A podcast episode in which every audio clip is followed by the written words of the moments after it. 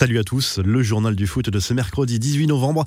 Les Bleus terminent l'année 2020 par une victoire, succès 4 buts à 2 de l'équipe de France contre la Suède au Stade de France dans le cadre de la Ligue des Nations. Douché d'entrée par l'ouverture du score des Suédois, les joueurs de Didier Deschamps ont ensuite bien réagi.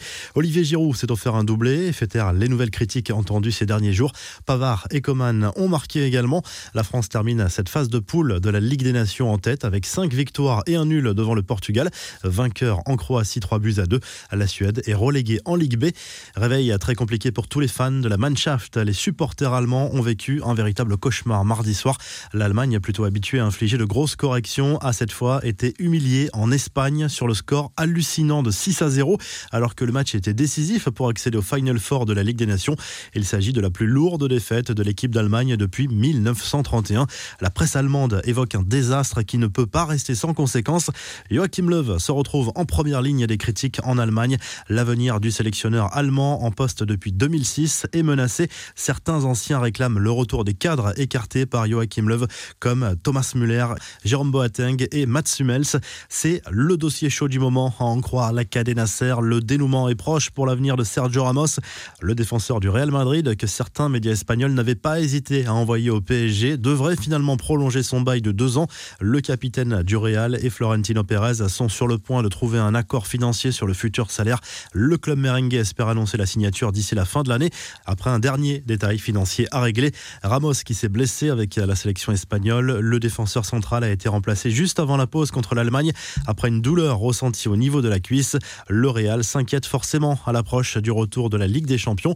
Direction à l'Amérique du Sud avec la suite des éliminatoires du Mondial 2022 et le Brésil qui continue son sans faute. La Seleção s'est imposée en Uruguay 2 à 0 grâce à des buts d'Arthur et Richard Edinson Cavani a été expulsé en seconde période. Soirée à oublier pour la Céleste. De son côté, l'Argentine de Léo Messi s'est imposée au Pérou 2 à 0. Quelques jours après le match nul frustrant concédé face au Paraguay, Nicolas Gonzalez et Lautaro Martinez ont marqué pour la Libye Céleste. Au classement de cette zone âme sud, le Brésil est en tête avec 4 victoires en 4 matchs. L'Argentine est juste derrière. L'Équateur qui a humilié la Colombie 6 buts 1 et 3 Les infos en bref, une petite info mercato selon The Athletic. Olivier Giroud réfléchit bien à quitter Chelsea au mois de janvier. Barré par Timo Werner, l'attaquant tricolore doit se contenter d'un temps de jeu très limité avec les Blues. À l'approche de l'Euro, Giroud va peut-être devoir prendre une décision importante cet hiver. Des nouvelles de Neymar, l'attaquant du PSG, est quasiment remis de sa blessure aux adducteurs contractés fin octobre à Istanbul. Le club parisien espère le faire jouer au moins quelques minutes à Monaco vendredi soir pour reprendre du rythme avant la Ligue des Champions.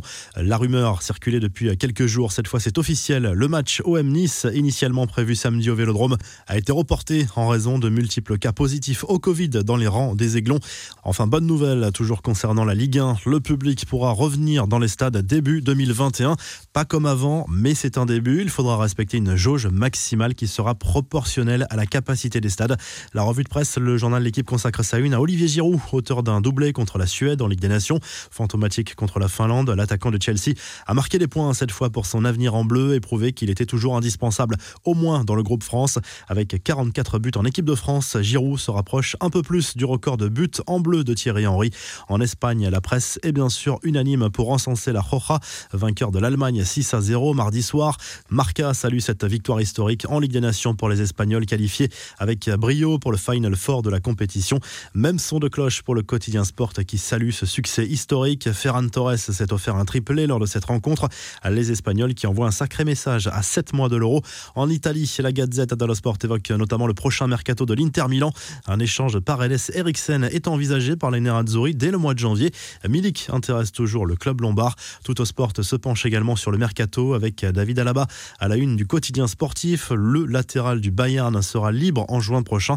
Plusieurs cadres européens sont sur le coup, dont la Juventus Turin, Manchester City, le Real et le Barça, entre autres. Vous retrouvez l'actu foot sur topmercato.com, l'appli Top Mercato et à très vite pour un nouveau journal du foot.